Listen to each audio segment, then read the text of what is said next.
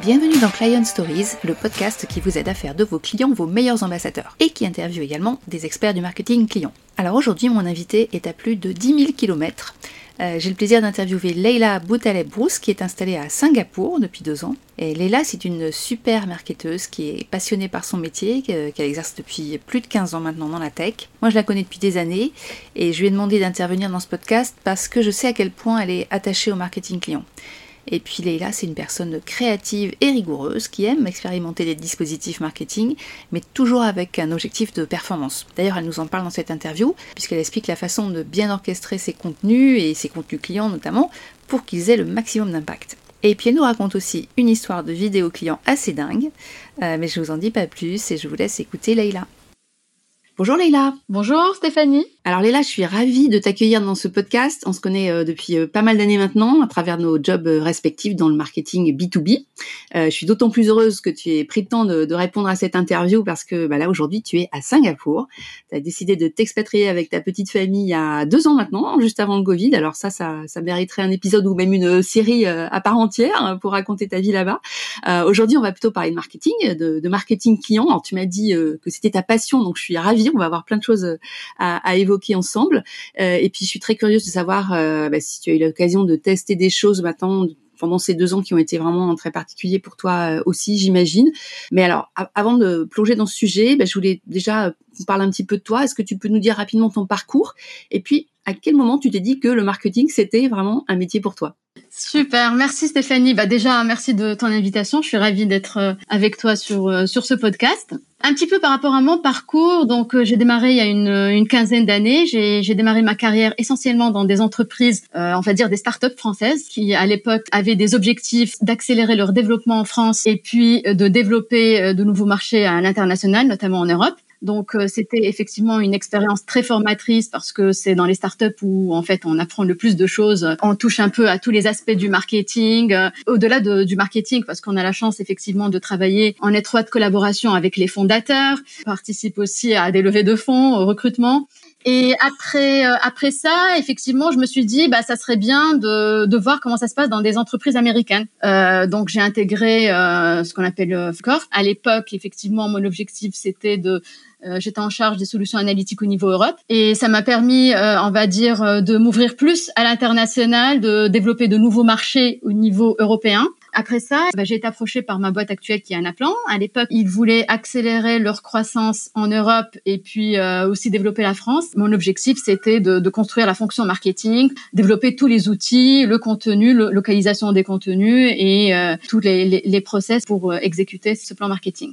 Puis à un certain moment, effectivement, je euh, j'avais ce projet euh, qui était euh, qui était d'abord un projet personnel de d'aller à l'étranger avec euh, avec ma petite famille. Il se trouve que pour un appelant, en fait, la région APAC c'est c'est une région avec un fort potentiel. Donc il y a eu cette opportunité d'un rôle partenaire marketing pour contribuer à, à, à, construire, développer et accélérer l'écosystème partenaire au sein de la région. Donc, euh, donc voilà, c'est comme ça que effectivement j'ai atterri euh, à Singapour il y a deux ans, juste, juste avant le Covid, comme tu l'as bien précisé au début de l'entretien. Alors, quelle place occupe le témoignage client dans tes tactiques marketing aujourd'hui? Est-ce que tu en fais euh, plus qu'avant? Comment ça s'organise avec tes partenaires? J'aimerais bien en faire plus qu'avant. En fait, c'est un peu, c'est un peu plus compliqué que ça. Effectivement, avant, je, c'est-à-dire j'en faisais beaucoup plus. Donc effectivement, c'est très important, c'est très important les témoignages clients euh, dans mon activité actuelle, surtout euh, vis-à-vis des partenaires stratégiques, en fait, comme Deloitte, Accenture, où on a envie d'accélérer avec eux. Euh, donc l'objectif ici, il est, on va dire triple. Le premier objectif, c'est d'utiliser, par exemple, les, les belles histoires qu'on a démarrées ensemble et d'éduquer en interne pour qu'ils comprennent un peu la valeur, la, la valeur commune de Anaplan et du partenaire qu'on peut apporter aux clients et pour qu'ils nous ouvrent de nouveaux, nouveaux comptes. Ensuite, euh, effectivement, euh, l'objectif, c'est aussi de, de, de, nous aider, d'aider le partenaire à faire de l'upsell et à, et à grandir les, les clients, les, les, comptes existants. Et puis évidemment, le troisième objectif, c'est d'utiliser ces cas clients pour, euh, pour attaquer de nouveaux marchés et de nouveaux clients. Est-ce que ça semble plus compliqué de travailler euh, sur des cas clients avec des partenaires? Est-ce que euh, il faut justement prendre en compte leur propre message? Qui, Qui est-ce qui prend le lead généralement quand vous faites un témoignage client avec des partenaires? C'est pas plus compliqué, mais on va dire c'est plus long. Ça dépend du client. Parfois, c'est le partenaire qui tient la relation, et donc c'est plus facile de passer par le, le partenaire. Après, euh, on travaille sur des plans marketing avec les partenaires et les cas clients, c'est très important. Donc ça va nous permettre, par exemple, on a une solution qu'on a mis sur le marché. La partie cas client, elle est primordiale parce qu'on va pas juste promouvoir euh, des thought leadership, euh, par exemple e-book, white paper ou, ou des démos conceptuelles les cas clients, c'est fondamental, ça nous donne plus de crédibilité et ça nous permet, ça permet aux partenaires et à nos équipes d'accélérer. Donc, euh, et, on essaie effectivement de capturer les insights des clients et d'utiliser plusieurs formats. Alors oui, parle-nous des formats. Alors bah, tous les formats, tous les formats classiques, évidemment, euh, des one pagers, des vidéos. On a aussi essayé de nouvelles formats euh, récemment qui ont, qui ont, eu, on va dire, pas mal de succès, euh, au moins en interne parce qu'on vient de les lancer. On va parler du challenge du client. On va parler euh, de, de, de, ses objectifs, ce qu'il veut accomplir. Ensuite, on va, on va montrer comment, comment la, la solution par exemple du partenaire un appelant l'a aidé ou euh, pour atteindre ses objectifs. Et après, on va mettre des interviews des différents stakeholders chez les clients et pour appuyer les messages. C'est des formats qui sont évidemment plus courts qu'un webinar de, de 30 minutes ou 45 minutes, mais qui sont plus longs que des customer vidéo de 3 minutes. Donc c'est des formats 5-6 minutes, mais ça permet euh, d'éduquer, euh, on va dire comme on l'a dit, en interne. Donc c'est des super outils d'éducation et ça permet aussi pour les clients qui sont qui ont la patience et le temps et qui veulent comprendre, d'avoir euh, d'avoir en fait ce format qui mixe un peu, on va dire, le concept et les interviews clients. Alors, les webinaires, par contre, tu as dû en faire aussi pas mal, pas forcément avec tes partenaires, mais peut-être dans le passé. Est-ce que tu as des astuces, des, des bonnes pratiques à partager pour attirer les gens sur ces webinaires et faire des choses euh, qui soient peut-être un petit peu plus euh, dynamiques, un petit peu plus originales Alors les webinaires, effectivement, on en fait pas mal, même avec les partenaires, parce que effectivement, en fait, euh, euh nous, en fait, le, on va dire le trio gagnant, la, la recette de succès, c'est d'avoir un webinaire avec un, un partenaire qui va être là, qui va parler, on va dire de des, des, tendances du marché, du challenge. Donc ça, c'est surtout avec nos partenaires stratégiques. Ils ont cette expertise, ils ont ce thought leadership. Il va présenter une étude, euh, il va voilà. Et ensuite, euh, on a un client, idéalement un client commun qui va qui va témoigner. Et puis euh, parfois, effectivement, euh, on fait des démos produits. Donc ça, c'est, on va dire, les formats assez classiques. On en a fait et refait. Et effectivement, c'est un format qui commence à, à, lasser un petit peu. On a tous entendu parler de webinar fatigue et tout ça. Ouais. L'expérience de ces de ces deux dernières années, ce qui continue à marcher et ce qui permet d'avoir des résultats, c'est plus on est pointu et puis plus on essaie de, de répondre à des challenges ou à des problématiques spécifiques à une certaine industrie ou à une certaine fonction, ou plus -hmm. industrie, on doit aller par industrie à ce, à ce stade-là, bah, c'est plus efficace. Et l'autre conseil effectivement que je donne à, à, à mes partenaires et qu'on essaie aussi d'appliquer en interne, c'est qu'un un webinar en mode standalone, ça ne marche jamais. On peut pas faire un webinar et espérer que ce soit magique pour avoir euh, des leads et des opportunités directement après un webinar. Donc déjà, effectivement, avant de, réfléchir à un webinar, il faut qu'on réfléchisse, c'est quoi notre objectif? Si c'est d'acquérir directement de, des leads qu'on veut transformer en opportunités, ce n'est pas la bonne tactique, ça c'est sûr. Euh, surtout si on est sur une audience qui ne nous connaît pas, qui ne connaît pas le partenaire et qui nous connaît pas. Alors sur des audiences par exemple déjà connues par les partenaires, ça c'est ça c'est la formule on va dire magique quand on travaille avec des partenaires, ouais. quand ils ont une base existante et qu'ils veulent présenter une nouvelle solution, une nouvelle approche à leurs clients et que nous, on est là. Donc là, ça marche super bien. Donc on fait des, des webinaires avec des taux de remplissage et même des taux de conversion, parce qu'aujourd'hui, le taux de conversion inscrit euh, présent, il est de 35%, 30-35%. Ouais, en moyenne. Euh, mmh. En moyenne. Donc là, effectivement, on arrive à des taux de, comme avant, de 55-60%, ouais, parce bien. que le partenaire, il connaît ses, ses clients, il les connaît, et on va s'appuyer sur euh, sur la puissance de frappe et sur la relation du partenaire pour faire ça. Donc, mais là, l'objectif, c'est plus, on va dire, le partenaire qui veut faire de l'expand sur ses clients. Donc ça, effectivement, c'est clair. Si on est, on veut, euh, par exemple, il y a un nouveau segment de marché et on dit, bah tiens, on va faire un webinar. On a, on a une liste de comptes euh, ou euh, on va développer une liste de comptes et on fait un webinar euh, pour engager avec cette cible, cette cible et, et générer des leads. Eh ben, ça marche pas. Ça marche pas et ça va pas marcher parce que d'autres étapes avant. Exactement. Euh, j'essaie d'expliquer que ce soit aux sales parce qu'effectivement les sales ou même les partenaires ils pensent que c'est magique. J'essaie. Imagine tu es dans la rue et des gens qui te plaisent et que tu les invites à dîner. En fait ils vont pas venir, c'est normal, ils te connaissent pas. donc, donc c'est exactement la même chose. Donc, quelle est, quelle est notre, quelle est notre approche, on va dire pré-webinar, pour les éduquer, pour créer un peu d'awareness avant d'arriver au webinar. Voilà. Donc euh, et, et aujourd'hui c'est pas magique. En fait les les tactiques euh, short terme pour euh, pour générer des leads et créer et créer des opportunités. Je veux dire si on a ça comme objectif, on est forcément déçu. Et et après on va dire ah bah voilà ça marche pas et voilà. Donc ça veut dire que tu, tu, fais des campagnes intégrées avec plusieurs étapes qui vont peut-être s'étaler sur plusieurs mois du coup quand tu as un message à diffuser. Oui, effectivement. Trois, six mois, il faut, minimum. Oui, ouais, c'est ça. Effectivement. Après, effectivement, pareil, euh, donc effectivement, il y a plusieurs étapes.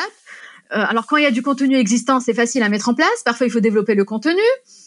Euh, voilà. Après, effectivement, il faut trouver la bonne cible. Après, il faut organiser la, les cadences d'email. Il faut voir d'autres channels. Il n'y a pas que l'email. Euh, Est-ce qu'on peut utiliser aussi une approche un peu programmatique C'est ce qu'on essaie de faire avant pour créer un peu de l'awareness. Et puis après, développer de l'email. Et après, en fait, le webinar, c'est très bien pour l'engagement. Et puis, puis après, comment exploiter le webinar, euh, le, le, le, le, replay et, et, tout ça. Donc effectivement, c'est tout un, euh, c'est tout un process. Ouais, c'est une grosse préparation, mais au final, bah, toi, tu constates que tu as des résultats bien meilleurs avec ce type d'approche. Voilà, c'est plus de qualité que et, meilleure conversion parce que encore une fois, ce qui marche aujourd'hui, tout le monde dit la même chose. Tout, tout, le monde dit la même chose. Si on reste dans le blabla générique, ça n'a plus d'impact. Plus on est focus, plus on est pertinent, plus on, on a on a de, du répondant et plus on a de l'engagement. Bon, génial. Bah écoute, merci pour ce partage. C'est super intéressant d'avoir ce cas concret.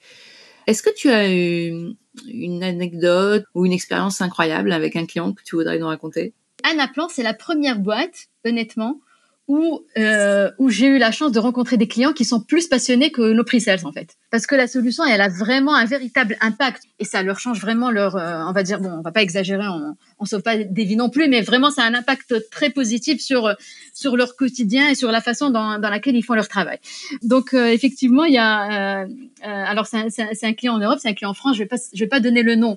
C'était une licorne hyper growth qui ont levé plein de fonds et, et, qui ont mis en place un appelant pour les aider dans leur euh, dans leur euh, dans leur budget, dans leur forecast. Et en fait, ils étaient euh, ils étaient tellement passionnés par par le projet euh, que en fait euh, c'est eux qui m'ont aidé à convaincre euh, leur com, leur leur CEO et tout ça pour pour faire des témoignages clients.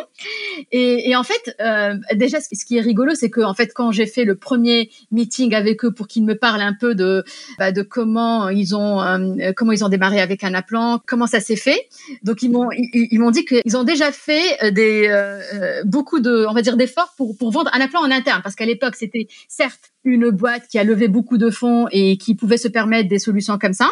Mais euh, quand même, un plan, c'est pour les grandes entreprises, c'est quand même un budget assez conséquent. Et en fait, euh, leur leadership, en fait, le, le, le, board, il, il, voyait pas l'intérêt euh, à, à, ce stade de l'entreprise d'avoir un plan. Donc déjà, eux, ils ont, ils ont déjà fait beaucoup de travail en interne euh, où, où, ils ont expliqué un peu leur malheur avec euh, en gérant le budget avec Excel. Ils ont ils ont ils ont fait des, déjà des vidéos en fait très rigolotes pour dire pour dire voilà donc avant euh, voilà on avait cette taille, on avait trois pays. On avait des, on avait, on avait Excel et puis vous, vous êtes content, vous avez vos, vous avez vos budgets, vous avez vos dashboards et vous étiez très content. Alors ensuite, bah, on, a, on est présent dans 50 pays, on, est, on a des plans de développement dans chaque pays. Avec Excel, maintenant, c'est euh, voilà le cauchemar qu'on est en train de vivre. Donc ils ont fait, ils ont fait des captures d'Excel avec avec les dièses, dièses, dièses, avec euh, euh, ils ont pris des photos d'eux, genre à 2 heures du matin, en train de bosser comme des malades pour.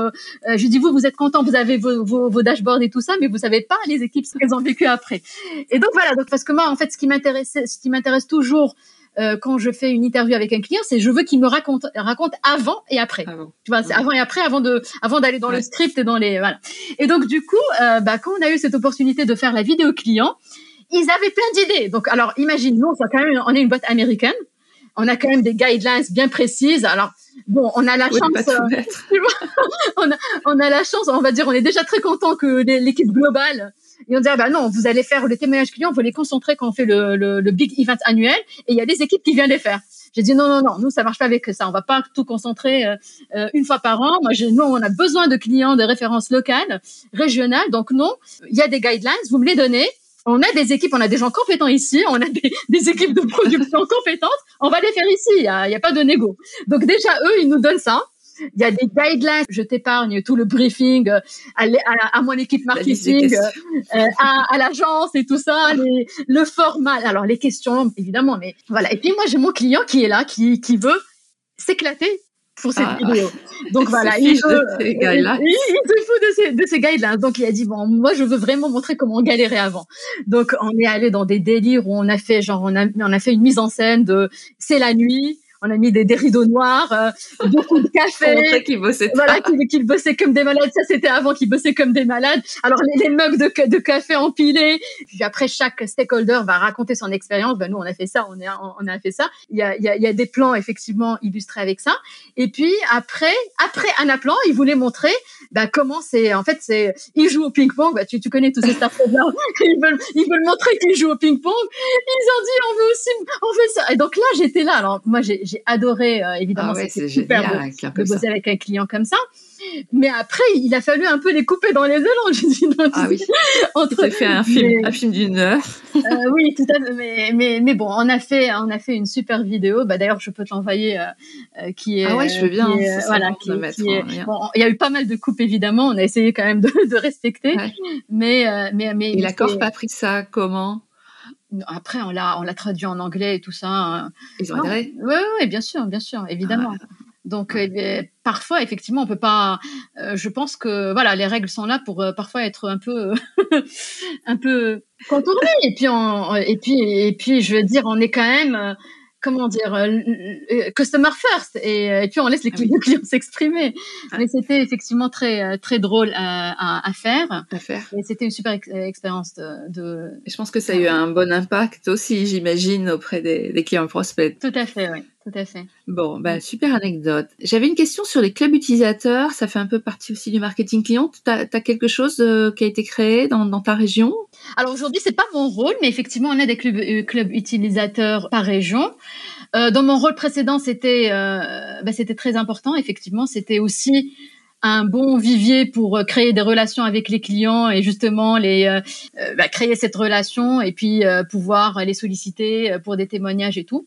Après, effectivement, il y a les user groups et puis aussi les community en fait. Les user groups, on va dire, c'est un peu plus technique, mais alors ce qu'on a réussi à, euh, faire euh, en Europe, surtout en France, et puis qu'on veut aussi répliquer dans les autres pays, c'est vraiment la communauté des, décisionnaires, un peu plus C-level. Et l'objectif ici, effectivement, c'est pas de parler de, de produits, de technologies, même si de features, mais c'est vraiment de mettre en relation des CFO, des CDO qui ont, euh, bah, qui sont dans la transformation, qui ont compris comment des solutions comme un appel, les ont aidés dans leur transformation, et c'est eux qui vont pitcher à des prospects euh, bah, qui sont là et qui évidemment qui sont dans le cycle de vente, mais qui ont besoin de d'être rassurés, de d'avoir cette confiance et tout. Et, et alors ça c'est c'est très puissant donc. Euh, ouais. Et tu le fais euh, sous quelle forme? Tu fais des déjeuners, des événements classiques? Alors ça, on a eu, on a lancé un programme aussi, euh, bah d'ailleurs qu'on a appelé Leaders Connect. C'était un format, on va dire, très exclusif, très exécutif. Donc ça, c'était c'était un thème, un lieu d'exception et une expérience inoubliable. On, a fait trois années consécutives et à chaque année, on trouvait un thème. Donc euh, la première année, c'était autour des cinq sens, par exemple. On a le programme dès le début de l'année et on va choisir un lieu, un thème, une expérience. Et l'objectif, c'est qu'elle soit interactive, c'est que ce soit une expérience interactive. Même si, par exemple, si c'est une expérience autour d'un dans un musée, euh, par exemple, euh, on va travailler avec un expert, on va s'attarder sur une ou deux toiles maximum. Et l'idée, c'est de, de briser la glace et de, et de faire en sorte que les gens interagissent. Et puis, on essaie, tu vois, le mélange néophyte, expert et tout ça, on s'en fout en fait. L'idée, c'est que tout le monde participe et on a et on fait toujours appel à des experts qui savent faire parler les gens et qui savent euh, effectivement initier ça. Donc on fait ça. Bon, bon, euh, parfois il y a un parti contenu, mais la partie contenu, ça va être une intro de 10-20 minutes, euh, voilà, avant d'aller à l'exposition. Et puis après il y a l'expérience et après l'expérience, il y a toute la partie networking où là tout le monde est content parce qu'aujourd'hui effectivement pour que le client, le prospect euh, une expérience exceptionnelle, c'est avec le, le, contenu. C'est, il a besoin d'apprendre quelque chose ou de vivre quelque chose qu'il va pas vivre euh, tout seul. C'était très important. Et alors, on a fait ça quand c'est des expos. Effectivement, on va faire un format comme ça. On va on va s'attarder sur une ou deux ou deux, toiles. Quand c'est par exemple un concert de musique classique, ben on va ramener un groupe euh, dans un lieu et puis la possibilité d'interagir avec les musiciens et tout ça. Quand c'est ben, autour des, cinq sens, euh, une fois on a fait ben, avec un grand chef et puis on a mélangé. Ici, c'était les odeurs et la cuisine, donc un chef sur les odeurs et un chef sur euh, sur la cuisine. Et c'est toujours vivre une expérience qui va leur permettre, ou par exemple autour du vin, le vin, on va pas tout le monde fait des dégustations de vin. Et eh ben nous, on va faire, on a fait un atelier où euh, ils vont repartir avec leur bouteille de vin. Ils vont, ils vont faire des mélanges. Alors, euh, au-delà de créer leur vin, eh ben, ils vont créer leur logo, leur marque. Donc, euh, donc voilà. Donc, on s'est beaucoup amusé avec avec ce programme. Et puis surtout, ça nous permet de créer cette communauté de, de gens. Et puis, effectivement, quand il y a des, qu'on arrive à créer ça. Donc, pour nos sales, c'est c'est super facile de d'aller après engager avec avec, euh, voilà pour nous en marketing parfois j'ai même plus besoin de passer par le sales j'ai le mobile direct de euh, du CFO pour qu'il vienne euh, pour l'inviter à, à, un event ou parler à la presse ou faire une vidéo. Donc effectivement ça c'est c'est aussi un format très puissant en plus des groupes classiques Ouais, et toi, ça te permet de créer la relation directe avec euh, les gens que tu vas pouvoir solliciter après. Bah écoute, j'adore toutes tes idées, je te retrouve avec ta créativité et c'est génial de pouvoir les appliquer dans, dans le marketing client. J'ai une dernière question hein, sur euh, justement l'organisation du marketing. Euh, on, on, parle souvent de collaboration entre vente et marketing et dans ce podcast. Et est-ce que ça se passe euh, différemment chez toi à Singapour et puis là aussi euh, à distance? Comment est-ce que tu as réussi à, avec le confinement à, conserver cette liaison vente marketing qui est importante pour ces actions? Ça c'est un no-brainer. Donc je veux dire pour moi il n'y a pas il a pas de marketing s'il n'y a pas d'alignement avec, avec, le sales. Et puis c'est pas magique. Donc ce que je dis toujours c'est que quel que soit euh, enfin quel que soit l'objectif ou quel que soit le, le programme marketing, bah en fait il faut toujours une collaboration avec les sales. Aujourd'hui comment ça marche? C'est super important mais c'est aussi un peu plus compliqué que euh, quand on travaille en marketing, quand c'est pas un partenaire marketing, quand c'est un marketing où on travaille directement avec les euh, avec les sales.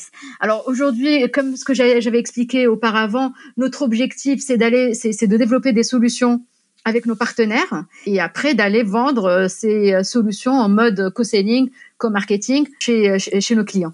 Donc, ce qu'on essaie de faire, c'est qu'on essaie toujours on a une solution qui va répondre à un challenge spécifique. Bah, quelle est la liste de comptes joints? Parce que effectivement, avec les grands clients qu'on va euh, qu'on va cibler ensemble. Après, effectivement, il faut s'assurer de l'alignement des deux côtés, l'alignement chez le partenaire et l'alignement chez nous, euh, avec les sales chez nous.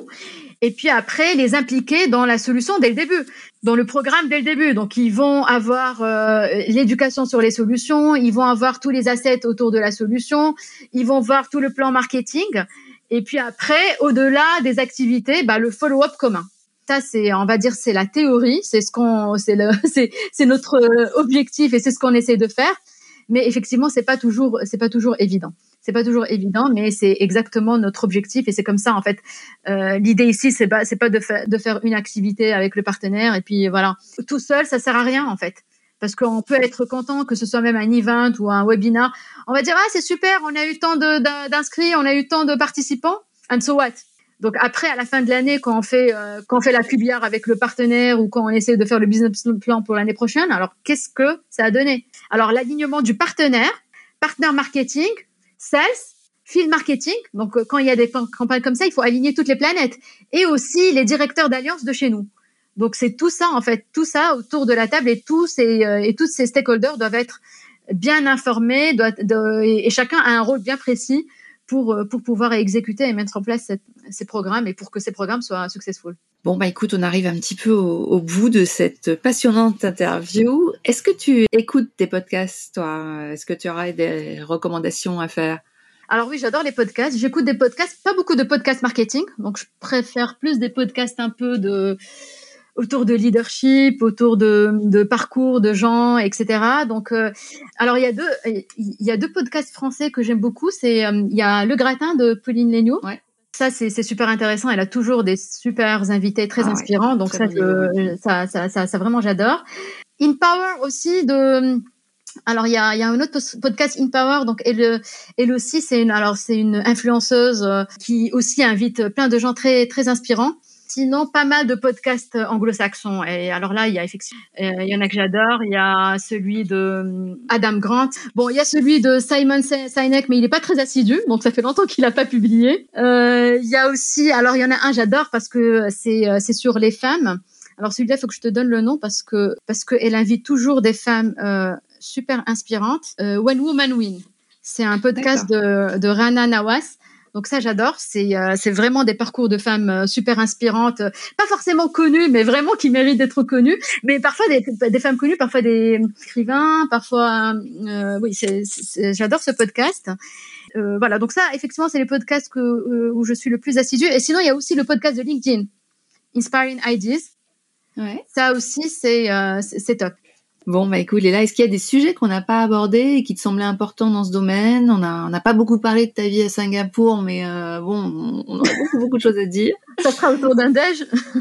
voilà, écoute, avec grand plaisir, euh, dès que tu rentres euh, en France. Et puis, bah écoute, il me reste à, à te remercier. Un grand merci d'avoir euh, pris le temps de nous expliquer tout ça. Et puis, grand, un grand merci à nos auditeurs. Et, et puis, bah, si vous avez aimé ce podcast et cet épisode, n'hésitez pas à le partager et puis à vous abonner pour ne pas manquer les épisodes suivants. Au revoir Léla, à bientôt. Merci beaucoup, merci Stéphanie, à très bientôt.